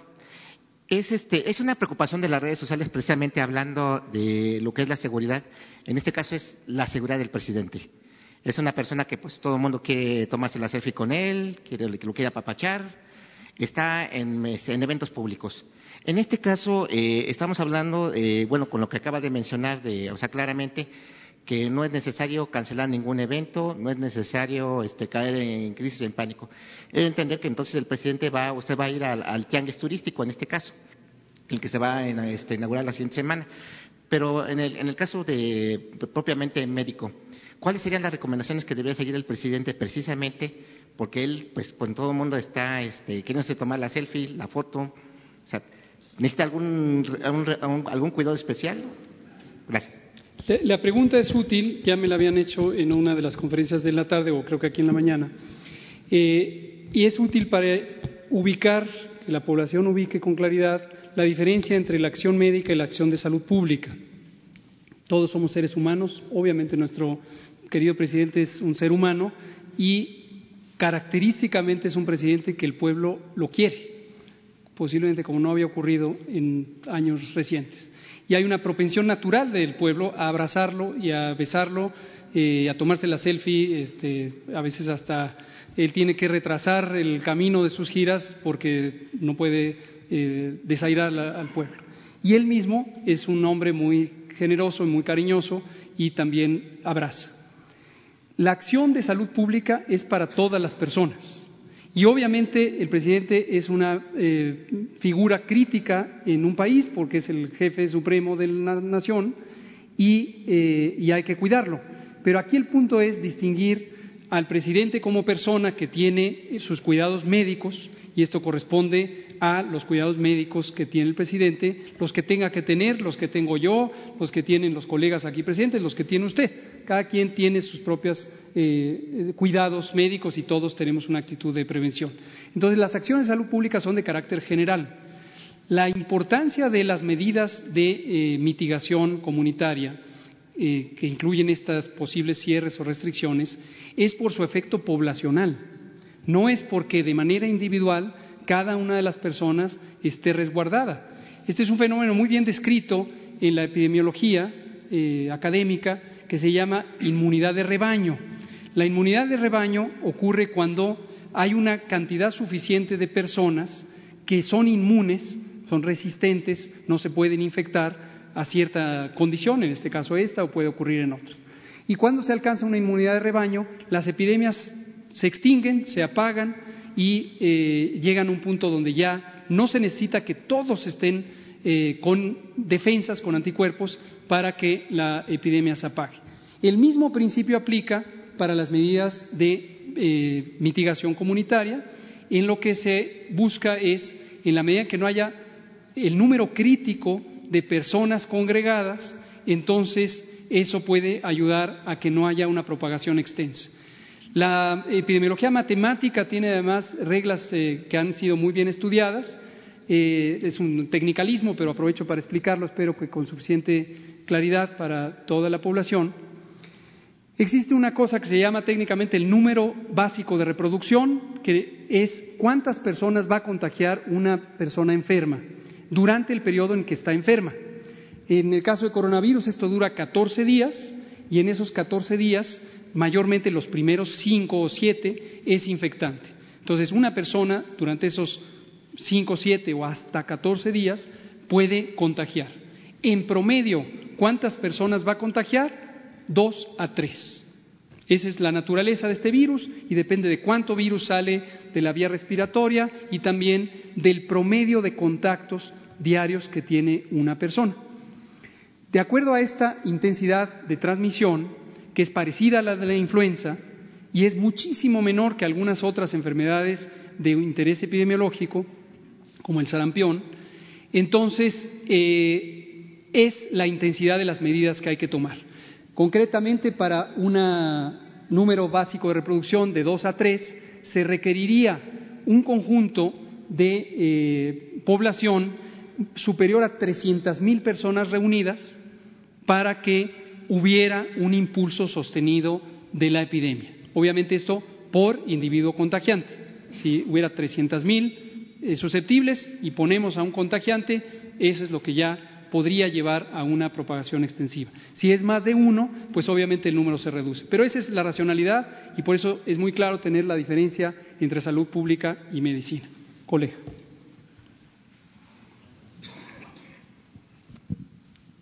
Buenos días, señor presidente. Buenos días a todos, señor este, subsecretario. Yo nada más quería eh, una precisión, eh, ya que dice usted que se redujo de 40 a 30 días, nada más para que no quedara como ruido, ¿no? Eh, entenderíamos que del día 27, 28 de este mes podríamos empezar una etapa crítica. Esto dependerá, aquí viene la, la aclaración, esto dependerá del número de casos que se avance, podría decretarse o señalarse este periodo. Pero si no avanzan los casos, podríamos superarla y si el factor clima también sería de utilidad para dispersarla. Gracias por hacer estas preguntas porque manifiestan algo que seguramente parte de la audiencia todavía le queda duda. Primero, aquí no hablamos de etapas críticas y hemos dicho que analizamos rigurosamente las características de esta epidemia en el mundo y la situación que podría vivir México antes de que identificáramos el primer caso. Cuando llegó el primer caso, lo volvimos a analizar. Esta fue una sesión conjunta del Comité Nacional para la Seguridad en Salud, que coordina esta respuesta, y el Comité Nacional de Emergencias. Y justamente ahí es donde identificamos que no reúne las características para ser considerado una emergencia. No confundir con si es o no una epidemia. No hay duda que es una epidemia, pero no reúne las características para ser considerado una emergencia en este momento, en este escenario 1, muy posiblemente durante el escenario 2, en la medida en que tengamos pequeños brotes comunitarios, en conjunto se contaría por cientos, y principalmente que no se rebase la capacidad hospitalaria. Y no se necesita ninguna eh, declaración de emergencia para hacer medidas de salud pública que podrían incluir el cierre selectivo, pero aquí quiero ser enfático, selectivo de eventos públicos. Enfatizo lo de selectivo para que no haya sorpresa alguna de que un festival se cancele y otro festival no se cancele. ¿De qué va a depender esto? De las características del evento y del momento epidemiológico. Si en un estado tenemos una situación de transmisión comunitaria y hay un evento grande, es probable insisto, es probable, no, no es una regla directa, que se va a analizar, bueno, es seguro que se va a analizar y es probable que se recomiende cancelar. Y eso no debe llevar de manera automática a cancelar todos los eventos eh, semejantes. El colega, y vamos a dar aquí lugar a dos mujeres por acá. Gracias, eh, doctor Arturo Páramo, el Grupo Imagen. Eh, señor presidente, buenos días. Señores funcionarios, buenos días, compañeros. para tratar de ser más eh, concreto con fechas, eh, dado lo que usted comentaba de la espera, que es evidente que va a ocurrir en algún momento la transmisión comunitaria. Este eh, plazo, usted lo describió en la gráfica, va a llegar más o menos a final de mes. No hay una fecha específica, pero se espera que suceda. En esos días estarán sucediendo varios eventos en todo el país. Entiendo lo de la selectividad y, por ejemplo, yo le planteo así concretamente un caso, el tianguis turístico. Es un evento en el que viene gente de todo el mundo, vienen clientes de todo el mundo, vienen expositores, y ahí eh, evidentemente habrá algún momento en el que se contemple si se continúa o no con este evento. Entiendo que eh, es un evento de mayor interés en el que se hace una buena cantidad de citas de negocios, pero también, eh, como usted lo comentó, la salud es lo primero. Me refiero a este caso específico porque ese sí es, pues viene gente de todo el mundo, de algunos países en donde ya hay transmisión comunitaria y de algunos países donde todavía no. Ese, ese, caso me gustaría mucho y ahorita le hago otra pregunta también que tiene que ver con algunos otros eventos masivos próximos. Cómo no. También le agradezco la pregunta, David, eh, sobre Arturo este. Páramo. Perdón, Arturo Páramo, este, sobre este tianguis turístico que está programado para el 22 de este mes, en solo dos fines de semana, en Mérida, Yucatán. Eh, y el ejemplo nos sirve para ilustrar varias cosas. Una es justamente la diferencia de los eventos. Hay eventos que tienen una eh, afluencia internacional muy masiva, eh, la proporción, el porcentaje mayor es de asistentes internacionales desde su planeación, así están diseñados, es el caso de este tianguis. En cambio, hay otros eventos donde puede ser circunstancialmente que algún turista que está en México acuda, pero la gran cantidad son nacionales. El ejemplo también nos ayuda para ilustrar el nivel de detalle que tiene el análisis que hacemos. Y por eso estas listas exhaustivas que, que señalé, aprovecho para agradecer la buena colaboración del Consejo Coordinador Empresarial que tanto a través del secretario de Salud como a través del secretario de Hacienda nos han estado ayudando a compilar estas listas, pero además a facilitar el diálogo con el sector empresarial, como señalaba eh, de las reuniones recientes que tuvimos con Coparmex. Pero además lo que nos ayuda a ilustrar es las distintas posibilidades. Es decir, no todo es decir, cancélese. Existe la posibilidad de posponer los eventos. Entonces, esto también espero para tranquilidad de todas las personas que estén involucradas en la eh, preparación de eventos, ya sea como eh, promotores o como organizadores o incluso como patrocinadores en términos monetarios. Nos queda muy claro que estas actividades masivas implican contratos, implican seguros, implican eh, gente que participa, etcétera, y lo que queremos es minimizar, reducir los riesgos para la salud, pero también queremos que no haya, como consecuencia de la acción sanitaria, un daño innecesario a la economía. Como he dicho, justo es el espíritu del Reglamento Sanitario Internacional. Y entonces, en este caso, para contestarle, precisamente eh, ayer eh, tuvimos una nueva conversación. El secretario de Salud, el secretario de Turismo se mantienen en muy buena coordinación nos han instruido a los subsecretarios que veamos los detalles técnicos y ayer por la noche, platicando con el subsecretario de Turismo, eh, estuvimos viendo las distintas posibilidades. No se ha tomado una decisión completa todavía, lo dejo en claro, pero existe la buena disposición por parte de los organizadores empresariales de proponer la posible posposición.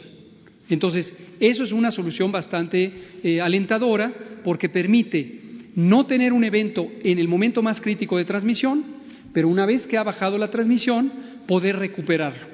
Y lo importante es que los planes se concerten anticipadamente para minimizar el daño a la salud y el daño a la economía. Gracias. Eh, más o menos me contesta la siguiente que le quería hacer.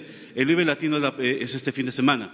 Me imagino que es más o menos difícil ya posponerlo. ya es. ya es inminente.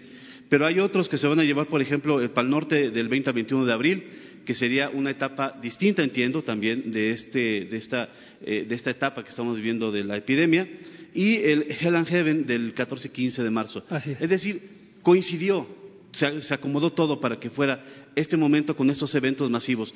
¿Hay algún deadline, hay algún momento crítico para poder tomar esa decisión y, como usted comentaba, afectar lo menos posible eh, a, estos eventos. ¿Cómo no? Eh, los criterios generales, porque hay más de 8.000, en esta lista tenemos más de 8.000 eventos eh, y seguramente hay más, la lista sigue creciendo.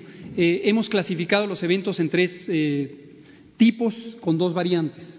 Tipo uno son eventos donde el gobierno federal es el organizador, es el patrocinador. En esto, la mayoría son eventos que organiza las secretarías de Estado, en particular la Secretaría de Relaciones Exteriores. Hay una convención también sobre los derechos de la mujer a una vida libre de violencia y en general a las mujeres. Eh, su análogo en Nueva York, en el Foro de Naciones Unidas, fue cancelado, eh, iba a ocurrir en mayo. Eh, y México precisamente va a ser una de las dos sedes junto con París para este evento. Es un evento de extraordinario interés porque obviamente atiende a un asunto de primerísima importancia que es la protección de las mujeres y su derecho a una vida libre de violencia y sus derechos reproductivos. Pero estamos justamente trabajando con relaciones exteriores para ver los escenarios posibles de posposición. En algunos casos, cuando son reuniones más pequeñas, se puede eh, manejar, es el ejemplo de un festival de cine que va a ocurrir internacional en Guadalajara, donde por el tamaño es manejable el poder hacer las otras acciones de salud pública, el tener una provisión de servicios de higiene de mano, obviamente baños y demás, pero alcohol gel, y sistemáticamente estar dando recomendaciones a los asistentes. La recomendación básica, y la hago para toda la población que haya viajado, es si usted estuvo en los últimos 14 o 15 días en uno de estos 10 países con transmisión alta de coronavirus y regresó a México y durante los primeros 15 días de estar en México desarrolla síntomas, fiebre, tos, dolor de cabeza, etcétera, alerte a la, población, a la autoridad sanitaria. Esto puede hacerse de manera directa cuando se atiende a un servicio de salud pública. Si se hace con un proveedor privado, con un médico privado, el médico está obligado por Ley General de Salud a notificar a la autoridad sanitaria o puede hacerlo usted y su familia de manera directa llamando al 800 0044 800. Entonces, en términos de los eh, eventos, obviamente no le puedo dar respuesta para cada uno de ellos, pero la regla general es eventos internacionales, eventos nacionales. De, los, de ambos casos, organizados por gobierno federal, organizados por gobierno estatal o bien organizados directamente por empresas públicas, eh, perdón, privadas, y por eso tenemos todas estas listas que vienen de ahí. Y esta dinámica que se inició desde anoche con el anuncio del presidente Donald Trump, evidentemente ya no habrá un momento en el que ya no haya vuelos de Europa a Estados Unidos. Esos vuelos se tendrán que reprogramar, seguramente vendrán algunos a México por la distancia y eh, seguramente se tendrá que reforzar. Ya lo comentó hace rato, pero el aeropuerto de Cancún, pienso, en el de la Ciudad de México, se hará eh, este reforzamiento del que hablaba. Todos los aeropuertos, todos los aeropuertos internacionales y los cinco de mayor importancia son precisamente eh, Cancún, Ciudad de México, eh, Acapulco, Tijuana y me falta por ahí uno y Cabo San Lucas y Guadalajara. Todos los aeropuertos internacionales escalan este protocolo, el lineamiento va a salir hoy de manera formal. Algunos, de hecho, ya lo habían tomado como iniciativa, específicamente el de Cancún, eh, el gobierno estatal ya había tomado estas iniciativas. Una mujer por allá, otra mujer por acá y otra mujer por acá y luego tres hombres. Buenos días, Buenos días, subsecretario Rocío Jardines de W Radio. Eh, hacerle tres eh, preguntas. Eh, primero, si nos puede hablar sobre las pruebas que se han realizado en nuestro país, ya que pues muchos de los señalamientos precisamente van en relación a que si tenemos pocos casos es porque no se han hecho las pruebas necesarias. Queremos saber el número de pruebas y si son realmente las que se han debido hacer. también ah, saber si han platicado con Estados Unidos después de esta medida que tomó el gobierno. ¿Les han llamado a ustedes? ¿Les han pedido de alguna forma alguna acción para evitar que lleguen eh, los extranjeros a su país y también eh, saber ahorita que acaba de comentar que eh, de este evento de mujeres entonces ya podemos saber que se ha habido, se ha dado la suspensión de este evento precisamente por la presencia de coronavirus, es decir, ya hubo la suspensión de un evento por esta situación. Gracias. Gracias por las preguntas. Me voy de atrás para adelante sobre la Convención respecto a las mujeres, sus derechos reproductivos y su derecho a una vida libre de violencia. La convención que se canceló es la de Nueva York, no la de México. Entonces, en México eh, hemos, eh, por instrucciones del canciller Marcelo Ebrard y sus magníficos eh, subsecretarios y subsecretaria, hemos estado en un diálogo fluido, precisamente haciendo el reconocimiento de riesgos eh, y, consecuencias de mantenerlo, cancelarlo, posponerlo, etcétera, etcétera. En, eso, en ese proceso estamos. Respecto a las pruebas, eh, es importante esto, eh, lo hemos dicho muchísimas veces desde la esfera técnica, hay un tipo de eventos de salud pública, voy a decir también el tecnicalismo, que se llaman no medibles, inconmensurables. Es decir, son fenómenos que ocurren de manera generalizada, de manera dispersa, que hacen no solamente imposible, sino inútil el tratar de contar cada uno de los casos. Durante el episodio, el escenario 1 de importación viral, sí es muy importante, porque la estrategia de contención es precisamente detección de casos, confirmación diagnóstica, su aislamiento y el estudio de contactos. Pero la característica de pasar del estadio 1 al escenario 1 al escenario 2, transmisión comunitaria, es donde empieza la imposibilidad, ya no es posible rastrear las cadenas de transmisión por la cantidad de personas que están involucradas. Y ahí es donde empiezan no solamente las distintas otras medidas de salud pública, como las que se han comentado, sino también los cambios en la vigilancia epidemiológica.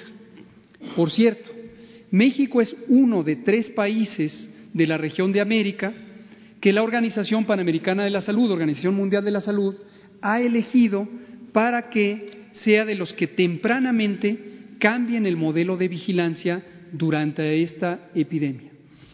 El modelo de vigilancia básicamente es la manera en que identificamos el fenómeno en la población y el cambio consiste en que una vez que pasáramos al escenario 2, transmisión comunitaria, ya no tendríamos que estar haciendo un rastreo directo de todos y cada uno de los casos. Y se usa un modelo para fenómenos generalizados, que el mejor ejemplo es la vigilancia de influenza. La vigilancia de influenza en México desde 2005 eh, eh, usa un modelo, precisamente México fue de los que tempranamente adoptó el modelo, hoy se usa en casi todo el mundo, que consiste en que hay unas estaciones de monitoreo del fenómeno influenza. Esto es parecido al monitoreo ambiental, por eso hacemos esta comparación para que se entienda. El monitoreo ambiental, en el aire hay contaminantes, hay partículas de distintos tamaños, sería completamente imposible contar las partículas. Imposible y además inútil. Y entonces lo que se hace es que en el territorio hay estaciones de monitoreo para medir la concentración de los contaminantes. Le pongo otro ejemplo que creo que va a ayudar también a entenderlo. Los análisis clínicos que se hace uno en el laboratorio para fines médicos. La biometría hemática, que es donde se cuentan las células de la sangre cuando uno va al laboratorio, le toman una muestra de sangre de 10 mililitros. De hecho, bastaría con 5. Y ahí se mide cuál es la concentración de glóbulos rojos o de hemoglobina, que es la proteína roja de la sangre, que tiene la persona. No los 10 mililitros, sino la persona. Es decir, no se necesita contar todos y cada uno de los glóbulos rojos que tiene la persona. Sería imposible, obviamente la persona habría que quitarle toda su sangre, pero además es inútil, porque basta tomar una muestra y como la muestra es una muestra representativa de la sangre que circula en el individuo, se puede saber lo que está ocurriendo en todo el individuo. Me regreso a la vigilancia epidemiológica, pero para que vean la comparación. En estos fenómenos de dispersión comunitaria, tenemos en México más de 125 millones de habitantes. Ahora con el censo veremos cuál es la actualización, a lo mejor ya estamos cercanos a los 130 proyectados. No podemos, porque no sirve ni es posible, identificar a todo uno de los casos, porque en su momento habrá miles de casos si pasamos al escenario 3. Entonces lo que se hace es este monitoreo, las estaciones de monitoreo no son hospitales especializados en la atención de coronavirus, que quede muy claro esto, son unidades de salud ordinarias, es decir, comunes, tanto centros de salud como hospitales, y la única particularidad es que para fines de salud pública, para fines de vigilancia epidemiológica, se les ha entrenado al personal para que hagan el monitoreo de estos fenómenos respiratorios. Entonces, cuando pasemos al escenario 2, vamos a tener una conversión del modelo de vigilancia epidemiológica, donde ya no vamos a estar contando caso por caso, porque vamos a empezar a tener cientos de casos, y lo que vamos a hacer es usar nuestro sistema de vigilancia de influenza, que ahora se va a convertir en un sistema de vigilancia de infección respiratoria aguda. Vamos a seguir vigilando influenza, vamos a seguir ahora vigilar coronavirus, al igual que lo hacemos con varios otros virus respiratorios. ¿Sí tienen algún número de cuántas se han hecho por ahora y si sí son las que se necesitan? Lo cual es completamente intrascendente. ¿Cuántas se necesitan? No, porque se necesitan tantas como sea necesario. ¿Sí? Es decir, en la medida en que tengamos la vigilancia ahorita, que es caso por caso, todos los casos sospechosos pasan a, eh, a pruebas de laboratorio. En algunos casos usamos una segunda prueba cuando la carga de virus en la garganta del paciente era muy grande al inicio. Antes de darlo de alta, después de sus 14 días de aislamiento, le volvemos a hacer otra prueba. El que tenía una carga baja no necesita porque ya la, elimina. Entonces, esto es muy dinámico, depende de cuántos pacientes haya. Otra mujer por allá, estaba la colega y la colega de la chamarita rosa. Ah, lo de Estados Unidos. Esto es importantísimo. Quizá es una pregunta que otros se hacen. Estados Unidos es Estados Unidos y es un país libre y soberano. México es México y es un país libre y soberano. Las decisiones de todo tipo, incluyendo las sanitarias que se toman en México, las toma el gobierno de México. Entonces, lo que ocurre en otros países no implica que los países vecinos tengan que hacer lo mismo. Lo que sí es una responsabilidad global es que los países tengamos una colaboración unos con otros y además tengamos un adecuado alineamiento a las recomendaciones técnicas de la Organización Mundial de la Salud, específicamente ahora del Comité de Emergencias de la Organización Mundial de la Salud. Esto está previsto en el Reglamento Sanitario Internacional, no es una obligación de seguir instrucciones de la Organización Mundial de la Salud, pero es muy saludable desde el punto de vista técnico, si uno quiere hacer las cosas seriamente, seguir recomendaciones de la Organización Mundial de la Salud. Ahora, respecto a la colaboración no solamente con Estados Unidos, sino con Canadá. Existe una larga historia de buenas relaciones con estos dos países en todos los aspectos, incluido el sanitario. En salud pública existen mecanismos formales y además, eh, en algunos casos, hasta amistades personales con las funcionarias y funcionarios técnicos de los países, dos países vecinos. Hemos tenido innumerables llamadas en varias de ellas con la participación de la Secretaría de Relaciones Exteriores, en mi agradecimiento al subsecretario Julián Ventura y obviamente al canciller Ebrard, y hemos tenido un diálogo tan fluido que nos ha permitido incluso proyectar intervenciones de protección mutua en materia de salud. Y les pongo un ejemplo concreto. Viene la Semana Santa de nosotros y en Estados Unidos y Canadá hay un periodo también de receso que se llama la pausa de la primavera, el spring break. Y eso implica para nosotros una gran cantidad de viajeros de esos dos países hacia México. Y para ellos una cantidad importante de viajeros de México hacia allá. Respecto al tema de aeropuertos, no existe, como ya lo dije, ninguna demostración científica que la restricción de movilidad en los puertos de llegada pueda tener un papel relevante para la protección en salud pública. Pero en cambio hay alguna evidencia científica razonablemente sólida que sugiere que el tamizaje en los puertos de salida ayuda al resto del mundo. Interesantemente esto es parecido a la razón por la que los cubrebocas no protegen a quien está en riesgo de recibir la enfermedad y habría que poner millones de cubrebocas, pero en cambio sí ayudan a que si se los pone la persona enferma no propague. Es muy parecida la lógica científica, virológica y de epidemiología. Entonces, lo que estamos trabajando, y la próxima semana eh, me anticipo eh, eh, a comentarlo, nuestro secretario de Salud va a tener una teleconferencia con la ministra de Salud de Canadá y con el secretario de Salud de Estados Unidos, porque lo que hemos trabajado en el nivel técnico ahora se está conversando también en el nivel más alto de la responsabilidad sanitaria. Entonces, una de las cosas que se va a trabajar es precisamente cómo podríamos articular este protocolo operativo donde nosotros tamizáramos a nuestros pasajeros de salida y ellos tamizaran a sus pasajeros de salida. Y nos va a ayudar a la protección mutua. Teníamos a dos mujeres, perdón, allá la colega, usted y la, allá atrásito.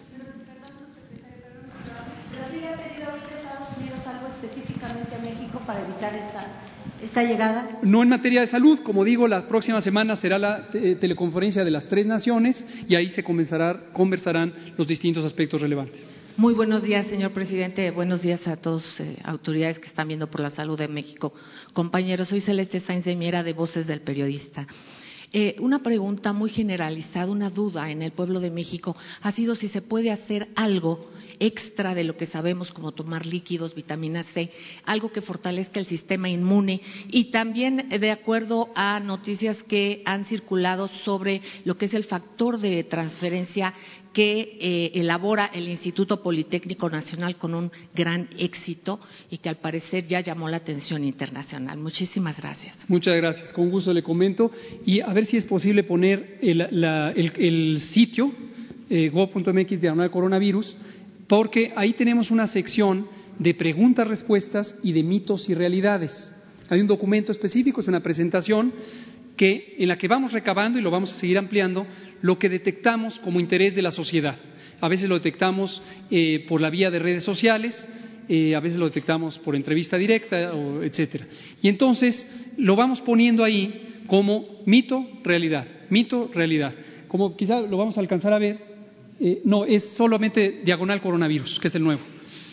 Y, pero entrar al sitio, exacto, ahí está el sitio, pongamos en contenidos para la población y vámonos abajo y hay un área eh, más abajo, más abajo, más abajo, más abajo. O sea, vean, toda esta es la explicación. Por favor, eh, difúndanlo y que lo vea todo mundo para, eh, ahí está, qué cuidados debe tener un enfermo y aquí están materiales de consultas. Y hay uno que se llama mitos y realidades. A ver si lo podemos encontrar. Ahí está, ahí está, mitos y realidades del COVID, allá abajo. Más abajo, más abajo, en la siguiente sección, más abajo, ahí. Y entonces vean, pongamos uno, por ejemplo, el del ajo, que es bastante ilustrativo. O este, mito, enjuagarse la nariz con solución salina y hacer gárgaras con enjuague bucal puede prevenir el contagio del nuevo coronavirus. Ese es el mito. Realidad, no. No hay evidencia de que estas prácticas protejan a las personas de contraer coronavirus. ¿no? Hay uno sobre el ajo, hay uno sobre varias otras cosas. Entonces, eh, por favor, cada vez que ustedes sepan de algo, háganoslo saber y lo vamos a ir agregando el fundamento científico, la percepción pública. Respecto al tema concreto del factor de transferencia, eh, este es un eh, producto que es un derivado eh, del suero que desde hace muchas décadas el Instituto Politécnico Nacional lo ha considerado como un mecanismo de, voy a decirlo en términos llanos, de reforzamiento de la respuesta inmune. no conocemos que exista un protocolo formal, un ensayo clínico que pudiera justificar el uso de este producto en México. para la seguridad de las personas, todo producto innovador, o en este caso, aunque tiene muchos años, que se planteara para un nuevo uso, tiene que ser sujeto de una evaluación científica. El modelo se llama ensayo clínico controlado y esto está regulado por la COFEPRIS, por la Comisión Nacional de Bioética y por las comisiones de investigación ética y bioseguridad de las distintas instituciones. Entonces, hasta el momento no habría ninguna recomendación de usar este producto. Vámonos con las otras dos mujeres, por favor, la compañera, la compañera, y ahora sí nos pasamos con una serie de hombres.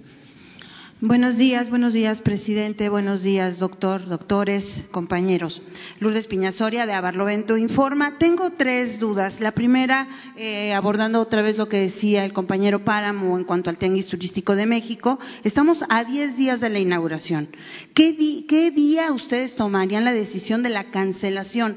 Le pregunto por lo siguiente, hay grupos en WhatsApp en los que ya se está considerando, ya están avisando que ya está cancelado. ¿Qué les diría usted a los turisteros? Son 40 países los que están invitados a esta Feria Internacional del Turismo. Esa es la primera pregunta. Cómo no. Entiendo la preocupación por el apremio, por la cercanía de fechas. Para el gobierno también es relevante. Nuestro propio presidente está convocado a inaugurar este eh, espacio. Eh, lo que les pido es que esperemos a lo largo del día, porque los y con autorización del presidente es que el secretario de Turismo, eh, quien está eh, organizando esto, hoy va a comentar sobre esta propuesta de los propios organizadores de posponerlo. Y, ya les pido, por favor, que es lo que le decía al compañero Páramo, incorporemos el lenguaje preciso si damos una idea de cancelación, eso de lo que habla es de una instrucción de la autoridad sanitaria. Y lo que queremos es eh, que no exista confusión, porque en este momento no hay ninguna instrucción de cancelar ni este ni ningún otro evento. Y en algunos casos, que pareciera ser el caso de este, pero esperemos a ver qué dice el licenciado Torruco, eh, hay la buena disposición de los organizadores a, por ellos mismos, encontrar la manera de posponerlo. Me estoy anticipando, en esencia estoy comentando lo que comentará el secretario Torruco, pero tomemos ya la palabra concreta de lo que él en su momento dirá a lo largo del día de hoy. Y una segunda pregunta. Eh, en Estados Unidos ya están instalando camas en bodegas y gimnasios porque se rebasa la capacidad hospitalaria en aquel país. ¿Cuál es la capacidad instalada en México en cuanto a camas para atender la fase 2 y 3? Eh, ¿Y cuántos casos eh, podrían rebasar la capacidad que hoy tenemos? Esa es otra pregunta. Y para finalizar, bueno, eh, evidentemente lo felicitamos, felicitamos a, los doctores, lo que ha dicho la Organización Panamericana de la Salud es alentador para los mexicanos pero insistimos, ayer mi compañero Miguel Reyes Razo y yo en otra instancia hemos eh, insistido sobre la necesidad de una campaña más amplia. Si bien eh, el presidente tiene más de un millón de seguidores en YouTube, si bien las redes sociales son importantes, los medios masivos de comunicación como la radio, la televisión, la prensa escrita, pues eh, ocupan o abarcan más este, población. ¿Cómo llamar a la tranquilidad? ¿Por qué no hacerlo a través de estos medios? Y bueno, incluso llamar a la solidaridad para que todos se incorporen a una gran campaña, ya que es menester estar informando cotidianamente. Le pongo un caso. Eh, tuve oportunidad de estar en la Comisión Federal de Electricidad el viernes pasado por un asunto eh, con la compañía y lo primero es que me reciben con, el, ah, con un gel me, pongo el gel, no sé si tenía más de 75% de alcohol, pero lo pusieron y me dice la señorita, es que ya hay cinco casos de muertos en México de coronavirus. Le expliqué que eso era un rumor, que no era cierto y que me dedicaba a la información, que no habría que hacer rumores. Pero eso es lo que está ocurriendo en el campo, en, eh, en el día a día. ¿Qué hacer? No es menester de verdad hacer una campaña más eh, agresiva en los medios masivos de comunicación, doctor? Gracias. Cómo no, empiezo por esa pregunta, tercera pregunta que es muy importante. Parte del manejo de una epidemia incluye no solo los aspectos directamente de salud, la atención de los pacientes, las medidas de salud pública, la contención, la identificación de casos, estudio de los contactos, etcétera. Implica también o involucra también el manejo profesional de la comunicación de riesgos y la comunicación comunitaria, que no son lo mismo. La comunicación de riesgos es lo que hemos estado haciendo eh, a veces dos veces al día en este mismo espacio. Les invito, por cierto, en las noches no se ve tan lleno como ahorita. Yo sé que aquí eh, el atractivo principal es, desde luego, la importante voz de nuestro señor presidente y la agenda nacional. Pero este es un tema de interés nacional. Y en las noches estamos con seis o siete periodistas. Entonces, si en la noche, en la mañana ustedes nos dicen no informan, pero en la tarde hay seis, no podemos ir a dar la información a domicilio. Entonces, acudan por favor a donde ha sido convocado. Ahora, lo segundo, respecto a la comunicación comunitaria, que es la comunicación al público, esta es importante, pero esta existe.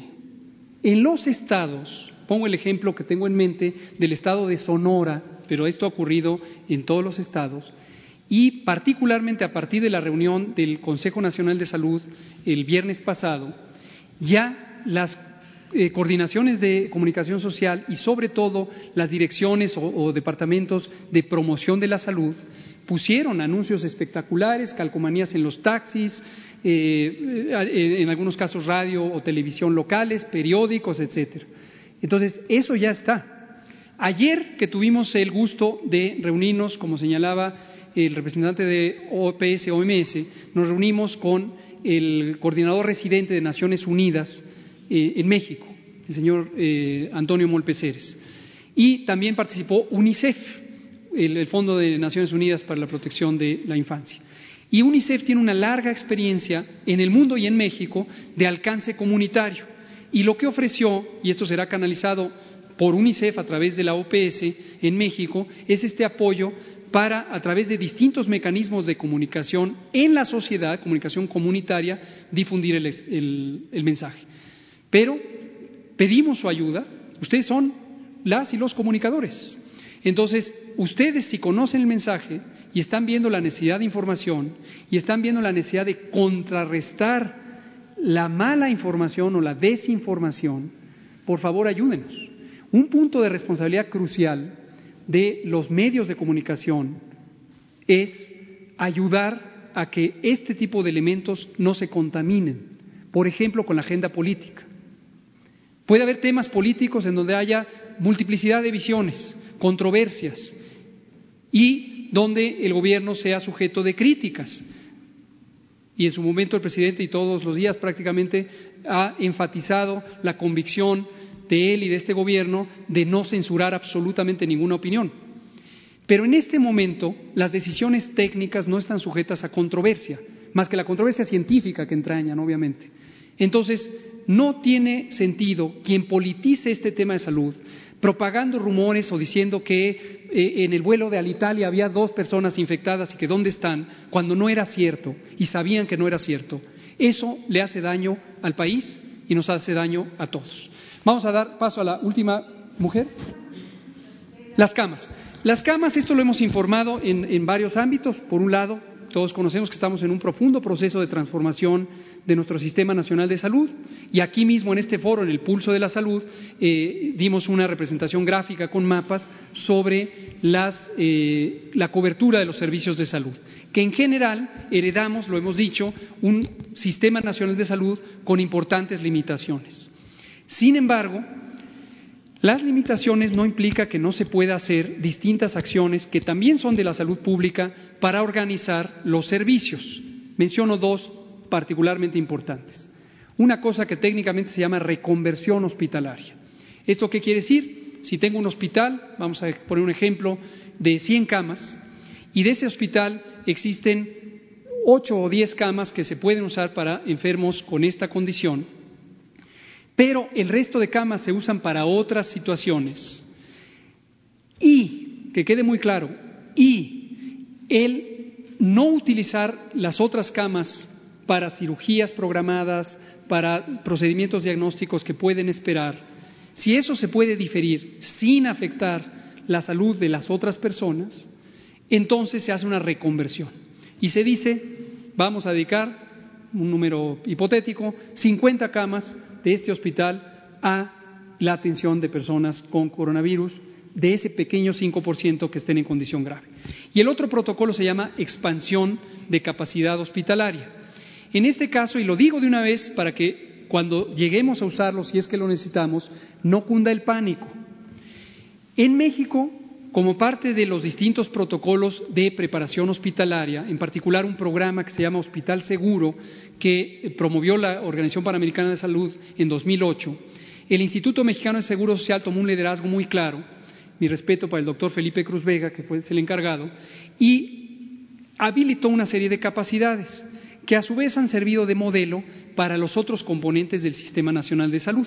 También tenemos una red de 26 centros reguladores de urgencias médicas, CRUMS, y otros que se llaman SAMUS, que siguen un modelo parecido al francés, y que nos permiten organizar la distribución de pacientes en un momento dado eh, pudieran necesitar servicios. Y en los hospitales se contempla, y no, no está en todos, pero en aquellos que son estratégicos, la posibilidad de en un sitio físico alterno o vecino del hospital poner un hospital móvil. Por ejemplo, en Hidalgo hay un hospital inflable. Esto está tecnológicamente eh, hecho para ese propósito. Hay otros que tienen un modelo como de tiendas de campaña, que a veces lo ve uno en documentales eh, de lo que ocurre en otras partes del mundo. No debe llevarnos al pánico. Para eso están. Y lo que ocurre es que cuando hay saturación, de los servicios, se puede acudir a expandir estas capacidades y la proporción de expansión podría llegar hasta el 35%. Número grueso, para que no digan que no dije el número, lo hemos dicho desde el 22 de enero, cuando dimos la primera conferencia de prensa, y aquí el colega me preguntó que por qué dábamos una conferencia de prensa el 22 de enero si esto no era una emergencia. Por esa razón, precisamente porque hay que prepararnos todos. Y lo que dijimos es, gruesamente, en México hay 2.500 hospitales, un poquito más de 2.500 hospitales generales y cerca de 160 hospitales de alta especialidad. Con esta capacidad y las camas que incluyen, más la expansión hospitalaria y la reconversión, consideramos que vamos a poder hacer frente a esta situación. Está la última mujer por allá y pasamos a la serie de hombres. Por favor, usted de la chamarrita rosa.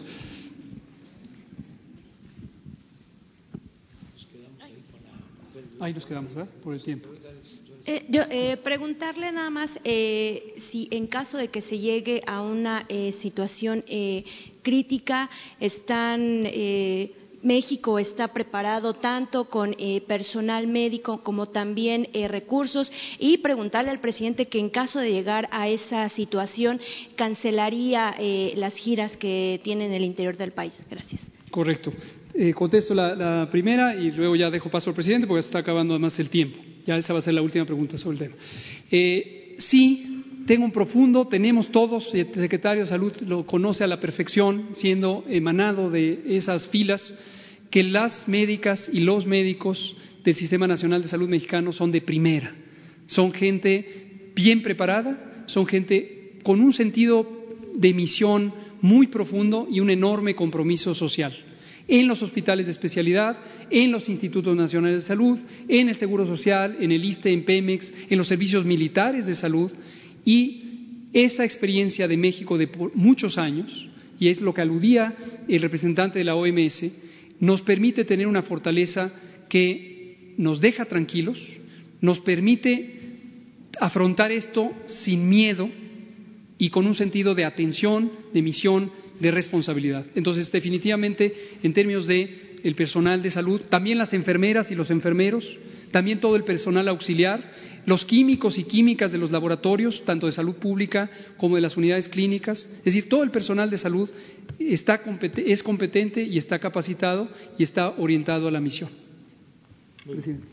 Miren, si les parece, eh, la propuesta es de que invitemos al equipo para mañana, si nos eh, ayuda, este, para informar más eh, sobre el tema y que de todas formas la conferencia de las siete de la noche se lleve a cabo hoy y mañana eh, les invitamos para que seguir eh, informando y contestando todas las eh, preguntas de ustedes. yo tengo que salir porque voy a Sonora y recuerden, ya no hay avión presidencial tengo que ir en el de ruta, en el de línea comercial, entonces tengo que este, estar en el aeropuerto, pero mañana este, seguimos. En cuanto a mi eh, actuación, reitero, me atengo a lo que recomienden los técnicos, los médicos, los científicos, los expertos. Y segundo, derivado de eso, pues voy a estar cumpliendo con el protocolo. Estamos en una fase en la que puedo ir a Sonora. Bueno, este nos vemos mañana. Muchas gracias.